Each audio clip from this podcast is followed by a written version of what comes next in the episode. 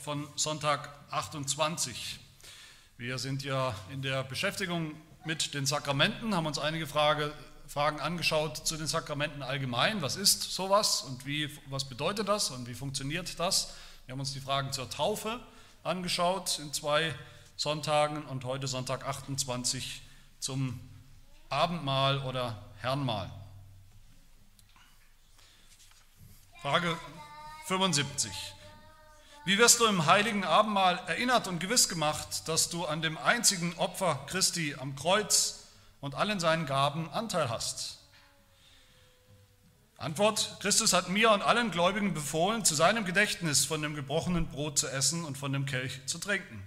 Dabei hat er verheißen, erstens, dass sein Leib so gewiss für mich am Kreuz geopfert und gebrochen und sein Blut für mich vergossen ist, wie ich mit Augen sehe, dass das Brot des Herrn mir gebrochen und der Kelch mir gegeben wird. Zweitens, dass er selbst meine Seele mit seinem gekreuzigten Leib und vergossenen Blut so gewiss zum ewigen Leben speist und tränkt, wie ich aus der Hand des Dieners empfange und leiblich genieße das Brot und den Kelch des Herrn, welche mir als gewisse Wahrzeichen des Lebens, des Leibes und Blutes Christi gegeben werden. Was heißt den gekreuzigten Leib Christi essen und sein vergossenes Blut tränken?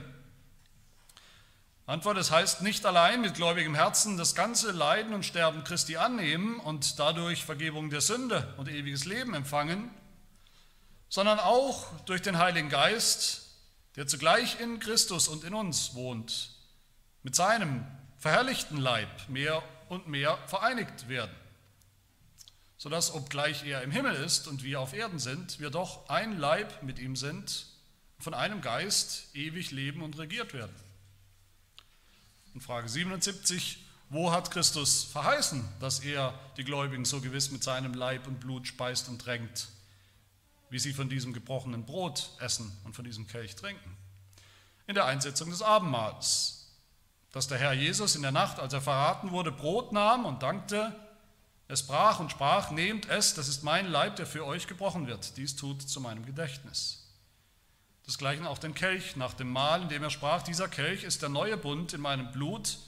Dies tut, so oft ihr ihn trinkt, zu meinem Gedächtnis. Diese Verheißung wiederholt der Apostel Paulus, wenn er sagt, der Kelch des Segens, den wir segnen, ist er nicht die Gemeinschaft des Blutes des Christus? Das Brot, das wir brechen, ist es nicht die Gemeinschaft des Leibes des Christus? Es ist ein Brot, so sind wir, die vielen, ein Leib. Denn wir alle haben Teil an dem einen Brot.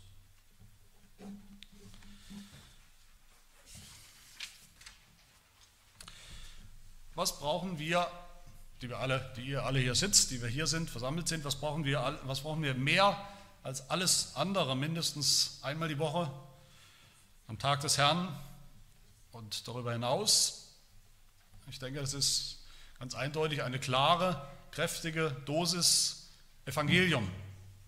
Also gute Nachricht, also die gute Nachricht, wie wir auch als Sünder in den Genuss der Gnade Gottes kommen können, in den Genuss der Vergebung für unsere Sünden, für unsere schlimmen Sünden und in den Genuss der Veränderung, die das Evangelium uns auch in Aussicht stellt. Und während gleichzeitig irgendwo da draußen, wenn man sich umschaut, auch in Kirchen, verschiedene Christen und Kirchen immer mehr die Nase rümpfen, wenn es um die Sakramente geht. Was ist denn das? Das ist irgendwas Uraltes, vielleicht irgendwas Katholisches, was kein Mensch mehr braucht, was nicht mehr zeitgemäß ist und sie sie am liebsten zur Seite schieben oder gar abschaffen wollen. Hoffe ich gleichzeitig, dass wir immer mehr zu einer Gemeinde, zu Christen werden, die begreifen und die aufhören. Immer wenn es um die Sakramente geht, dann geht es um die gute Nachricht, ums Evangelium. Und zwar in der besten, einfachsten, konkretesten, greifbarsten Form überhaupt. So ist es auch heute. Wir haben uns, wie gesagt, mit der Taufe beschäftigt, was sie bedeutet, wie sie funktioniert, in Anführungsstrichen, wie in der Taufe das Evangelium ganz deutlich sichtbar aufleuchtet. Wir haben gehört, dass die Sakramente uns nicht nur das Evangelium anders vermitteln als die Predigt, sondern wir haben gehört, dass sie es sogar besser verständlich machen für uns. Und heute wollen wir uns das anschauen in Bezug auf das Herrnmal. Wie wird im Herrnmal, durch das Herrnmal das Evangelium deutlicher, besser verständlich für uns alle? Das ist vielleicht wichtig als Nebennotiz, dass keine Lehre im Heidelberger Katechismus, keine Lehre ausführlicher behandelt wird als in seiner Bedeutung, in der, in der Lehre, in der Praxis auch als die Lehre vom Herrnmal. Warum ist das so? Einerseits kann man sagen, in der Zeit, in der der Heidelberger Katechismus verfasst wurde, gab es viele Streitigkeiten, gerade um dieses Thema, die Bedeutung des Abendmahls, Auseinandersetzungen mit, mit den Katholiken der katholischen Kirche, die ja glaubt oder glauben, dass das Abendmahl, dass im Abendmahl irgendetwas zauberhaft verwandelt wird, dass da ein Opfer immer noch geschieht. Und auch Auseinandersetzungen mit den Lutherischen, mit den Lutheranern, die auch ein unbiblisches Verständnis vom Abendmahl haben, dass Jesus irgendwie in und äh, unter dem Brot irgendwo da ist beim Abendmahl. Aber das ist auch deshalb so wichtig, das Abendmahl, weil wir gesehen haben, was steht im Mittelpunkt von, von reformierter Frömmigkeit oder dem geistlichen Leben, von reformiertem, nach reformiertem Verständnis. Das sind, wie wir immer wieder gesehen haben, das sind die Gnadenmittel, die Gnadenmittel, das ist die Predigt und das ist Taufe und Abendmahl. Das ist das Wort und das sind die Sakramente. Das steht im Mittelpunkt von unserer Beziehung auch mit Gott, von dem geistlichen Leben. Und im Prinzip haben wir hier, wer sich noch erinnert oder wer im Katechismus auch noch mal ein bisschen zurückblättert und liest, fast dieselben Fragen wieder, wie wir sie auch bei der Taufe hatten. Im Prinzip sind es dieselben Fragen und deshalb haben wir im Prinzip auch dieselbe, dieselbe Gliederung, dieselben Punkte, die drei Fragen. Wie, was und wo? Wie sehen wir das Evangelium? Bei jedem Herrnmal, bei jedem Abendmahl. Was bedeutet das? Worum geht es im Herrnmal? Und wo steht das? Das sind die drei Fragen.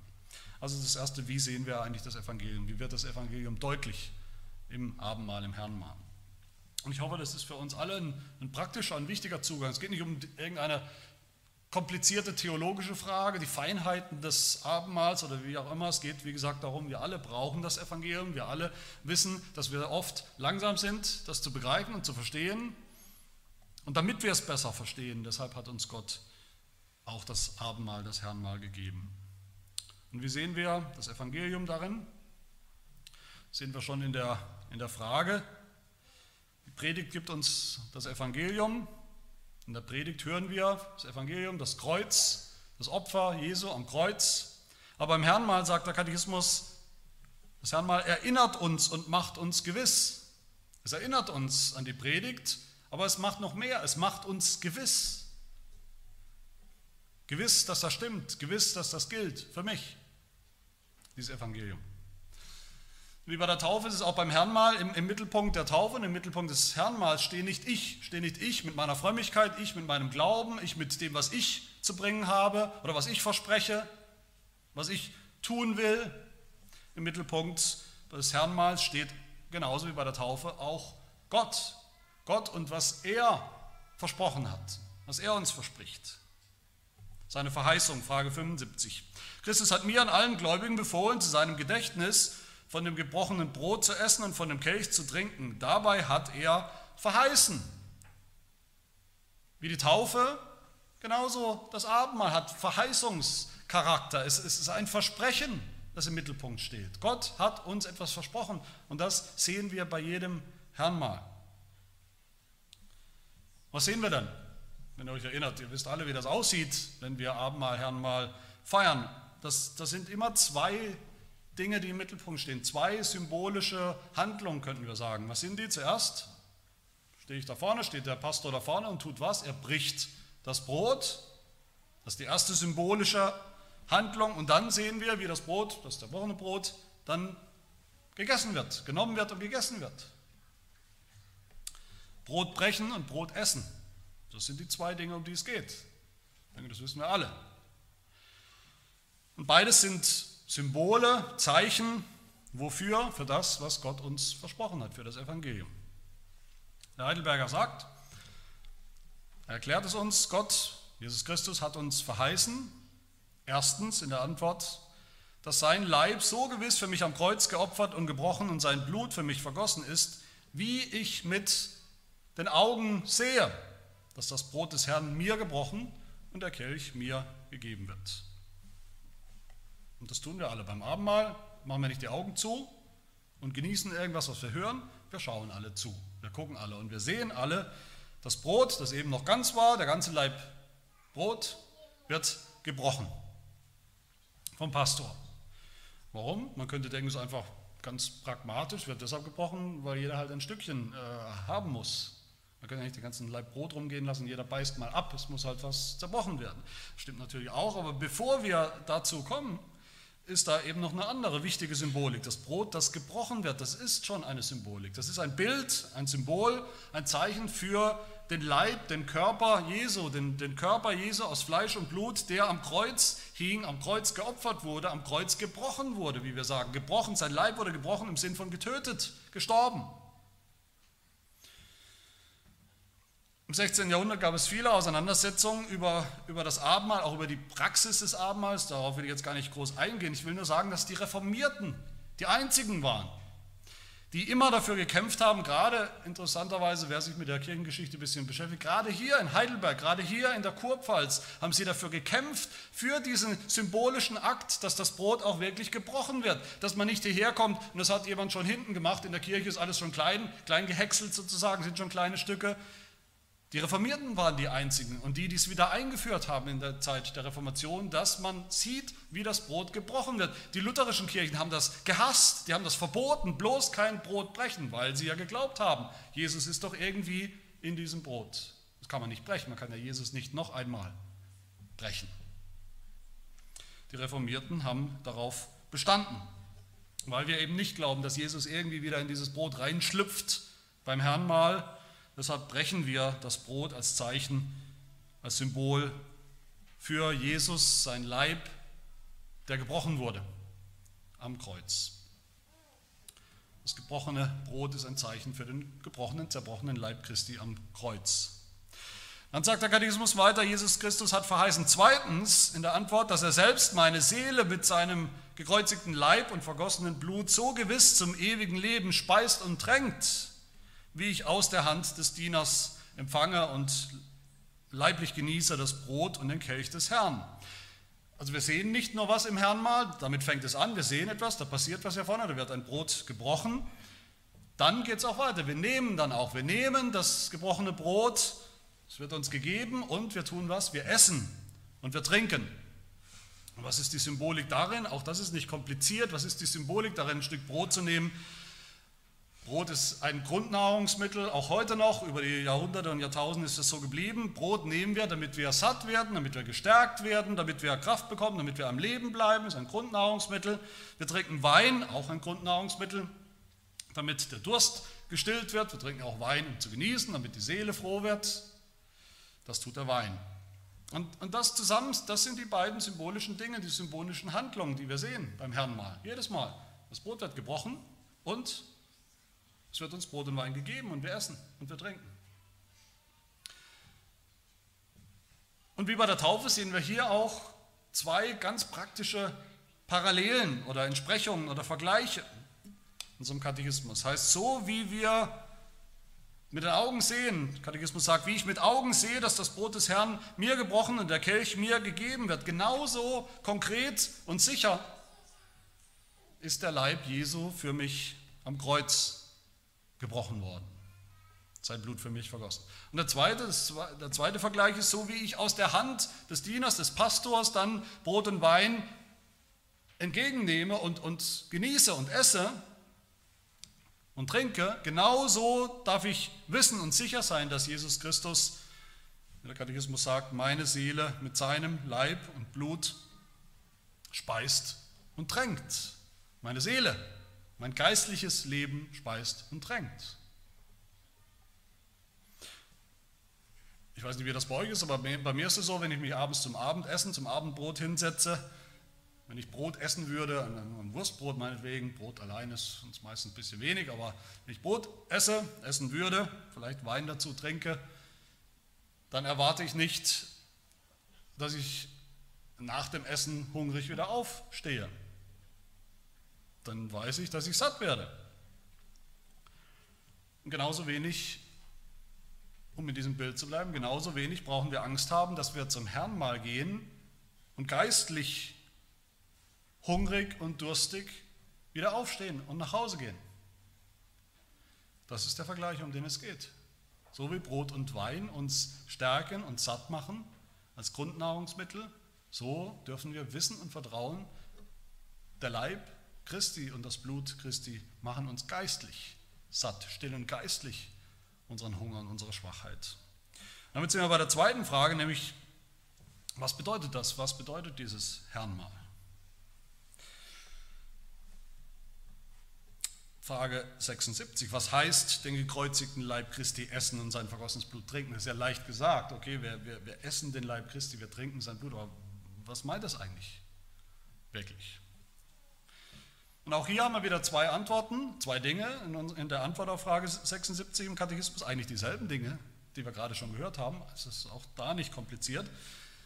Und die Antwort, es heißt nicht allein, das ist der erste Punkt, nicht allein mit gläubigem Herzen das Leiden und Sterben Christi annehmen, dadurch Vergebung der Sünden und ewiges Leben empfangen. Das ist das erste, wie gesagt, Jesus, Jesu Tod am Kreuz, dass wir uns daran erinnern, sein Leib gebrochen, wie das Brot gebrochen. Wofür? Als Strafe für unsere Sünde, zur Vergebung unserer Sünde. Das ist die Bedeutung des gebrochenen Brotes. Aber das ist nur das erste Element. Das ist natürlich Grundlage, überhaupt keine Frage. Die Vergebung der Sünden, das Opfer Jesu am Kreuz ist die Grundlage. Das will niemand klein reden, klein machen. Aber ich denke, es ist trotzdem tragisch, dass in vielen Kirchen, in vielen Freikirchen das alles ist, was das Herrn mal das Abendmahl bedeutet. Nur eine Erinnerung an das, was Jesus Christus getan hat, sein Opfer am Kreuz, sein Tod am Kreuz vor 2000 Jahren. Und das war's. Für sie ist das Herrnmal nur eine Gelegenheit, eben über den Tod Jesu nachzudenken, daran zu glauben, darauf zu vertrauen. Wie gesagt, das ist wichtig, das ist eine Grundlage. Aber wir Reformierte, wir glauben, Gott sei Dank, dass noch mehr passiert. Der Katechismus sagt, den gekreuzigten Leib Christi essen und sein vergossenes Blut trinken, das heißt nicht nur die Vergebung der Sünden, die wir glauben sollen, sondern auch, da kommt der zweite Punkt, sondern auch durch den Heiligen Geist, der zugleich in Christus und in uns wohnt, mit seinem verherrlichten Leib mehr und mehr vereinigt werden. Sodass obgleich er im Himmel ist und wir auf Erden, wir doch ein Leib mit ihm sind und von einem Geist ewig leben und regiert werden. Und dieser Punkt der klingt erstmal vielleicht schwierig zu verstehen, und, aber er ist es eigentlich nicht. Aber er ist völlig unterbelichtet. Der wird fast nicht beachtet in den Abendmahlsfeiern von so vielen Kirchen und Gemeinden. Dabei ist er so kostbar und so wichtig für unser Glaubensleben. Wir glauben, im Gegensatz zu Katholiken zum Beispiel, im Gegensatz zu Lutheranern, nicht, dass Jesus Christus im Brot und im Wein da ist, gegenwärtig, leibhaftig, irgendwie unsichtbar da ist. Auf dem Abendmahlstisch, nein, Jesus Christus, glauben wir, der Gott, Mensch, der ist im Himmel, ist zur Rechten des Vaters mit seinem Leib, mit, seinem, mit einem neuen, mit einem Auferstehungsleib. Er ist auferstanden, hat einen neuen Leib bekommen. Das ist ein herrlicher Leib, ein vollkommener Leib, ein Leib, der nicht mehr krank wird, der nicht mehr schwach ist. Können wir uns nicht vorstellen, aber so ist das. Jesus Christus hat als allererster diesen vollkommenen Leib bekommen, einen unsterblichen Leib. Und genauso wie man sagen kann, das könnte man sagen, ist auch richtig, auch physiologisch richtig, wenn wir Brot essen, wenn wir Wein trinken, dann haben wir Anteil am Brot und Wein. Dann wird Brot und Wein irgendwie ein Teil von uns. Wir nehmen es in uns auf. Es wird verdaut. Es wird ein Teil von uns. Und dann, wenn es ein Teil von uns wird, dann entfaltet es seine Kraft. Das Brot entfaltet Kraft. Es macht uns, es, es gibt uns Kraft. Es stärkt uns. Es macht uns satt. Es gibt uns Kraft zum Leben. Das ist das Bild. Genau so nehmen wir im Herrn mal diesen perfekten, diesen vollkommen, diesen unsterblichen Leib Christi in uns auf, werden eins mit ihm, werden verbunden mit ihm. Sodass wir wissen, auch unser Leib wird verändert, umgestaltet. Wir werden dem Leib Jesu immer ähnlicher, bis wir eines Tages auch nach diesem Leben denselben Auferstehungsleib, denselben vollkommenen Leib haben wie er, bis wir ganz neu sind ganz verwandelt sind, unsterblich sein werden. Noch, leben, noch sind wir hier, noch leben wir hier in dieser alten Schöpfung, noch haben wir mit der Sünde zu kämpfen, noch erleiden wir die Folgen der Sünde auch an unserem Leib, noch werden wir schwach, noch werden wir krank, noch müssen wir physisch sterben, noch haben wir einen schwachen Leib, ein der gezeichnet ist von der Sünde, von den Folgen der Sünde. Und was für ein Trost sollte es dann für uns sein? Was für ein Trost, dass im Herrn mal, das uns gezeigt wird, schon jetzt ist da eine neue, eine neue Kraft am Werk in uns. Die Kraft der Auferstehung, die Kraft der neuen Schöpfung, die Kraft des neuen Lebens. Das meint der Katechismus. Das Herrnmal ist so eine, eine Speise für uns zur Stärkung, eine Wegzehrung auf diesem Leben, dieser Pilgerschaft des christlichen Lebens hin zum Himmel, wo, wir, wo Christus ist, wo wir bei ihm sein werden. Genauso lesen wir und bekennen wir es dann in Frage 77, nämlich dass Christus verheißen hat, dass er die Gläubigen so gewiss mit seinem Leib und Blut speist und tränkt, wie sie von diesem gebrochenen Brot essen und diesem vergossenen Wein, diesem Kelch trinken. Speist und tränkt. Wir werden gespeist und getränkt, ernährt und gestärkt, geistlich im Herrn mal. Und damit sind wir bei der letzten Frage, wo steht all das? Das Brotbrechen im Herrnmahl als Bild für den gebrochenen Leib Jesu, Sündenvergebung. Und das Brotessen im Herrnmahl als Bild für das Gestärktwerden, das Einswerden mit dem Leib Jesu, mit dem Leib Christi. Wo steht das alles? So wie bei der Taufe ist es auch hier beim Abendmahl. Wir haben gesagt, die Bedingung für ein Sakrament ist, ein Sakrament ist nur, ist nichts, was wir erfunden haben. Ein Sakrament ist immer da, etwas, was Gott erfunden hat, Gott eingesetzt hat, Jesus Christus eingesetzt hat, als feste Ordnung, Institution. Und wo hat er das? Wo hat, er, wo hat Jesus das Herrn mal eingesetzt? Natürlich in den sogenannten Einsetzungsworten, in dem Bericht, wo Jesus dieses Abendmahl zum ersten Mal gefeiert hat, eingesetzt hat als feste Ordnung. In den Evangelien, zum Beispiel Matthäus 26, das der Heidelberger ja zitiert, wir haben das gelesen, als sie aßen, nahm Jesus das Brot und sprach den Segen, brach es, gab es den Jüngern und sprach, nehmt, esst, das ist mein Leib. Da steht es. Nehmt, trinkt alle daraus, denn das ist mein Blut, das Blut des neuen Bundes, das für viele vergossen wird zur Vergebung der Sünden. Da steht es, schwarz auf weiß. Oder Lukas 22, wo Jesus dasselbe sagt und, und hinzufügt, das tut zu meinem Gedächtnis, das tut immer wieder als feste Ordnung, in Erinnerung an mein Opfer am Kreuz. Oder im 1. Korinther 10, wo Paulus diese Verheißung wiederholt und sagt, der Kelch des Segens, den wir sägen, der ist die Gemeinschaft des Blutes des Christus, also Einheit, eins werden mit dem Blut des Christus. Und das Brot, das wir brechen, ist die Gemeinschaft mit dem Leib Christi, dass wir eins werden mit ihm, Anteil haben an seiner Kraft und seinem. Da steht es, schwarz auf weiß. Vergebung der Sünden, sein gebrochener Leib, sein vergossenes Blut und die Gemeinschaft mit ihm, dem auferstehenden, auferstandenen Christus. Ich kann eigentlich hier zum Schluss nicht, nicht viel anderes sagen als das, was ich zur Taufe gesagt habe. Wir sollten dankbar sein, wir dürfen dankbar sein dafür, dass Gott uns sein Evangelium gegeben hat, sein Evangelium bekannt gemacht hat, dass es uns hat predigen lassen, verkündigen lassen, dass wir es irgendwann mal gehört haben, zum ersten Mal gehört haben, dass wir es immer wieder hören, wie wir es auch brauchen. Die klaren Worte, seine klaren Worte der Verheißung, sein Versprechen. Aber wie viel dankbarer sollten wir sein, dass Gott es nicht bei den Worten belassen hat, sondern uns noch Zeichen gegeben hat, damit wir dieses Evangelium eben umso besser verstehen. Das Zeichen des Wassers in der Taufe, das uns wäscht von unseren Sünden, das Zeichen von Brot und Wein, das steht für den gebrochenen Leib Jesu und auch für die geistliche Speise, die wir von ihm bekommen. Und umso fester sollten wir dieses Evangelium glauben und darauf vertrauen was uns im Abendmahl, im Herrnmahl immer wieder sichtbar und schmeckbar und spürbar vor Augen geführt wird. Wir, wollen, wir sollen eine Gemeinde sein. Ich bete dafür, dass wir eine Gemeinde sind und werden ein Volk von, von Christen, die ihr ganzes Vertrauen auf Jesus Christus setzen, wie er uns gepredigt wird im Evangelium, wie er uns dargestellt wird in den Sakramenten. Wer das tut, der darf sich sicher sein, dass es ihm an nichts mangelt in seinem geistlichen Leben. Wer das hat, Wort und Sakrament, Predigt, Taufe, Abendmahl, regelmäßig und im Glauben annimmt als das, was es ist,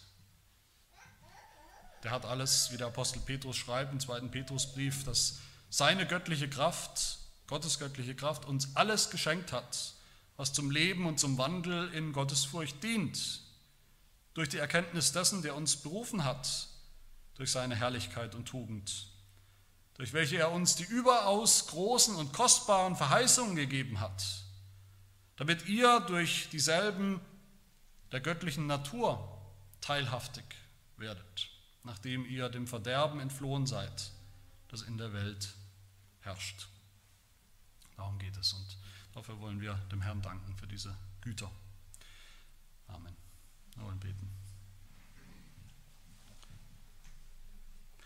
Herr unser Gott, wir danken dir für deine Fürsorge, deine geistliche Fürsorge für uns, so wie du uns, wie du uns täglich versorgst mit dem täglichen Brot auf unserem Tisch mit all den guten Gaben, so versorgst du auch deine Kirche mit den Gnadenmitteln, damit niemand unter uns zu kurz kommt, niemand jämmerlich vor die Hunde geht, damit niemand verhungert an geistlicher Mangelernährung.